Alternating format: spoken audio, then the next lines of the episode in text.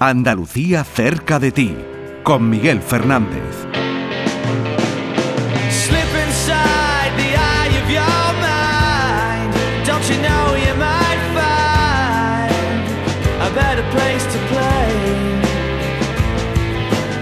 Como muchas de las voces que escucharéis en los próximos minutos, el gaditano Javier Oliva es un viejo amigo del programa. Javier es profesor titular de Derecho Constitucional Británico en la Universidad de Manchester y profesor de Derecho en la de Oxford. A Javier, la crisis desatada por el COVID-19 le sorprendió en Manchester, pero gracias a las redes sociales y a las herramientas digitales mantiene un contacto diario con su familia y sus amigos. Pese al confinamiento, Javier sabe que Andalucía está cerca.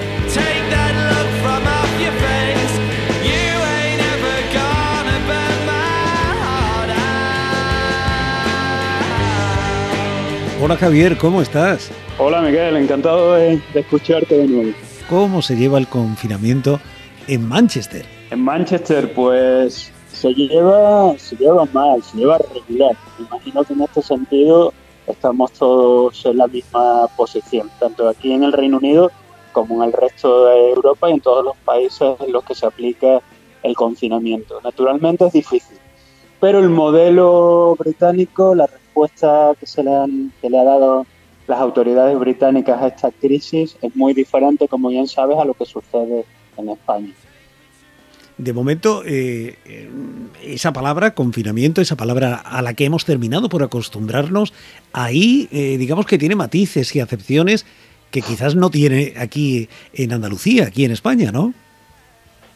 Sí, la verdad es que tiene un, tiene un significado diferente. Confinamiento en el sentido de que tendremos que estar la mayor parte del día en casa hacer todos los esfuerzos por estar en casa todo el tiempo que uno puede.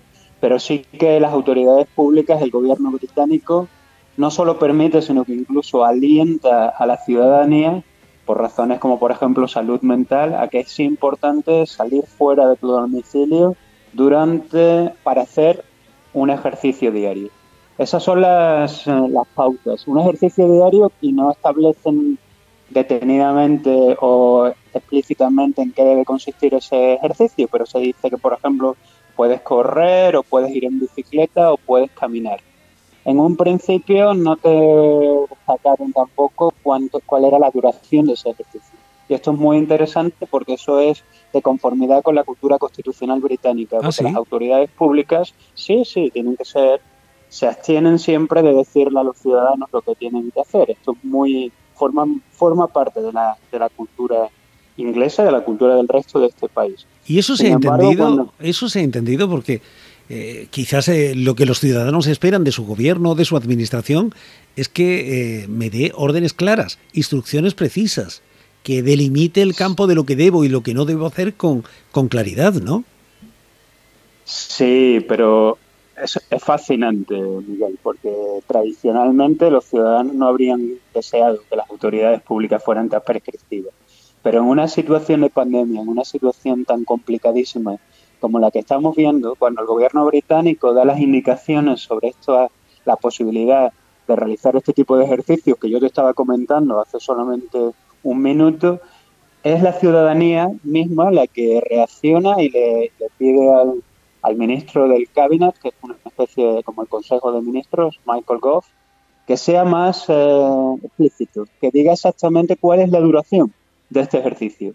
Y él se nota que, que este ministro está incómodo, porque no es muy propio de la ciudadanía británica hacer estas preguntas y no es muy propio de las autoridades británicas tener que dar una respuesta con tantísima profundidad y con tantísimo detalle. Y este señor, de manera muy incómoda, cuando ya lo ponen en, este, en esta tesitura, dice, bueno, sí, pues aproximadamente una hora, una hora caminando, quizás un poco menos corriendo, pero bueno, no me compete a mí decir exactamente. Y dice el gobierno británico, utilicen ustedes lo que se llama sentido común, lo que siempre hemos aplicado en estas tierras, en suelo británico, el sentido común.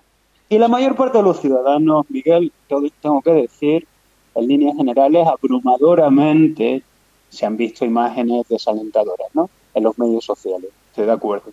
Pero en líneas generales yo creo que la abrumadora mayoría de la ciudadanía británica está cumpliendo estas normas si no, si no rajatabla bastante bien, pero sí, sí que hay una minoría que realmente está rompiendo estas reglas de consenso, lo cual es pues lamentable.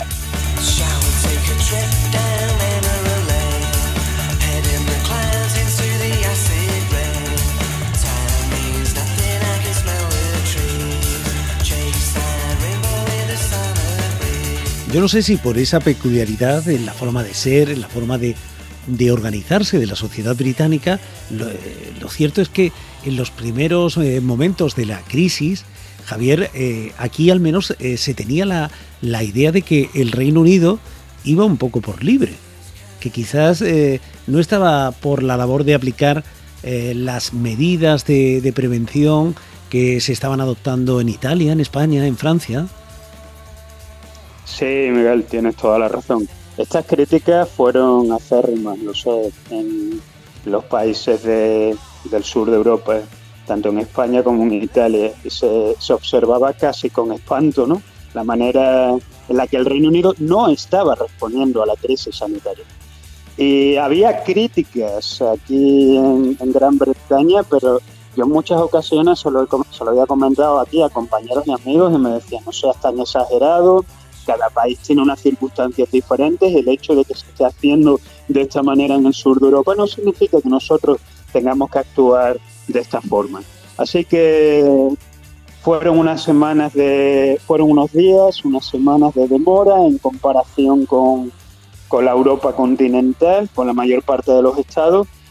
Tendremos que dilucidar en su momento y responder a las responsabilidades políticas, naturalmente, pero desde el 23 de marzo se toman unas decisiones ya mucho más estrictas, bueno, estrictas en el sentido que, he compartido contigo antes, no tan estrictas naturalmente como en el resto de, como en los países de la Europa continental, pero desde luego una, una respuesta mucho más acertada de lo que habíamos tenido hasta ese momento. La crisis del coronavirus ha abierto además una cierta discusión, una cierta crisis también sobre la enésima, sobre eh, el papel de Europa, el papel de la Unión Europea ante un problema colectivo tan importante y de la envergadura de este. No sé cómo se ha visto todo eso en una Gran Bretaña que, que acababa de, de, entrar en la fase crítica también del Brexit. Esta es una pregunta importantísima, muy acertada. Fíjate, hemos estado años discutiendo y contemplando las diferentes opciones que, teníamos frente a nosotros respecto al fenómeno del Brexit. Los medios de comunicación no hablaban de otra cosa durante todo este periodo. Y ahora, abruptamente, ya nadie, nadie habla de Brexit. Bueno, tú sabes que eh, el 31 de, de diciembre del año 2020 tendríamos que haber alcanzado este famoso acuerdo que, Boris Johnson quiere conseguir con la Unión Europea en desarrollo del acuerdo previo que se acordó hace, hace un año. Eh, sin embargo, para alcanzar este acuerdo el 31 de diciembre del 2020 se tendría que tener ya lo que es un, programa embriónico del mismo en, en, junio de este año. Y Boris Johnson ha dicho que esto se va a hacer a, mm, contra viento y marea y que nadie va a cuestionar la posibilidad de que el gobierno británico sí vaya a alcanzar este, esta fase en junio del 2020. Ahora mismo parece completamente irreal. Ahora bien, eh, con respecto a la pregunta que tú me estabas haciendo, pues las crisis estas tan terribles que estamos viendo en el seno de la Unión Europea y lo que se ha considerado por parte de muchos países del sur de Europa como insolidario por parte del norte, ha sido utilizado, y esto lo tengo que decir totalmente desgarrado porque soy un convencido europeísta, ha sido utilizado por todos los euroescépticos británicos para decir, bueno, pues claro, la Unión Europea no da una respuesta. ¿Os dais cuenta? De la ciudadanía. Vendría a decir dais cuenta que hicimos bien? Eso ese es el problema. ¿Os dais cuenta que hicimos bien? Incluso las personas que votaron a favor de la permanencia de Europa y han sido unos apasionados defensores de quedarnos en, el club europeo durante estos años, dicen, bueno, pues ha sido terrible, pero quizás con esto lo que te quiero decir, que la Unión Europea no ha hilado fino y lo que hemos presenciado en las últimas semanas, para todos los que creemos en este proyecto común de todos los europeos, es un momento bajo en nuestra historia. Desde luego, eh, el, coronavirus y la crisis que acarrea eh, va a tener una serie de efectos secundarios, pero al margen de todo eso está la vida cotidiana, la vida de la gente, tu vida y mi vida. Eh, este programa que estamos haciendo desde casa y tú hmm. que nos hablas desde casa también, aunque tengas, Javier, esa, esa hora para practicar deporte que, estás usando, ¿no? Me imagino, ¿no? Eh, estás haciendo uso de esa prerrogativa que, que os ha concedido el gobierno, ¿no?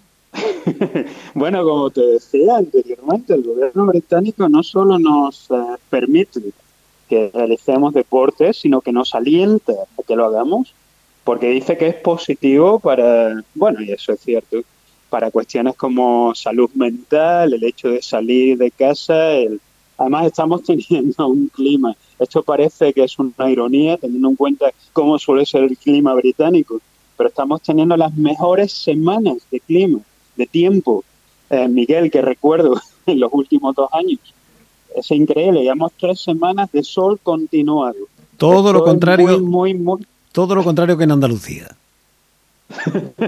es muy infrecuente aquí Pues aquí, aquí todo lo contrario, aquí llueve y, fíjate, en, donde, debe, donde debía de llover, pues eh, no llueve. Sí, esta, esta crisis está cambiando absolutamente todo. Pero te diré que sí, respondiendo a tu pregunta, mi vida cotidiana salgo a correr a diario, creo que afortunadamente tengo esa posibilidad. Ahora bien, tengo, tengo muchísimo cuidado. ¿eh? Corro, pero evidentemente evito contacto los dos metros de distancia con cualquier otra persona que esté corriendo o que esté caminando y ser muy, muy cauto, evidentemente protegerse a uno mismo, pero también lo que es más importante es que proteger a los más vulnerables de nuestra sociedad y hay que evitar poner a las personas en riesgo.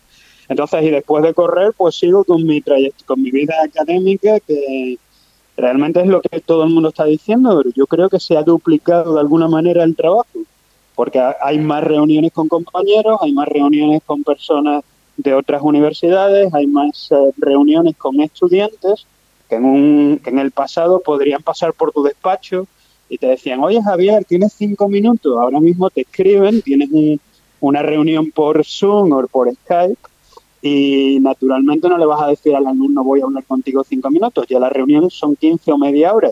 Así que, y muchas personas te sugieren tener reuniones pues naturalmente a las 5, a las 6, a las 7 de la tarde, cuando habías empezado a las 8 de la mañana, eso en el pasado no se producía por tanto, algo que me dicen muchos de mis amigos y compañeros en España, que se está trabajando más, y estoy convencido, Miguel, que tú lo estás experimentando también.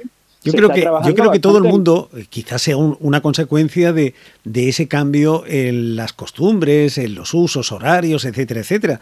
Pero, pero tenemos esa sensación, hay una sensación extendida de que el teletrabajo al menos fatiga más o cansa más o trabajamos más. Eh, en fin, que le robamos tiempo a otras cosas. En tu caso, por ejemplo, a leer, a escuchar música. Eh, ¿Cómo entretienes el resto del día, Javier? Bueno, me siento muy... Ah, tú sabes que lo que, te, lo que te comentaba, como me dedico a la docencia universitaria, pues tengo muchas clases, pero también parte, parte de mi trabajo es la investigación y estoy escribiendo. Estoy escribiendo un libro sobre todas las cuestiones de los fenómenos independentistas aquí en España, en el Reino Unido y en Canadá. Y es muy, muy interesante porque para eso estuve el año pasado en Canadá haciendo investigación en Quebec y aquí en el Reino Unido con la cuestión escocesa.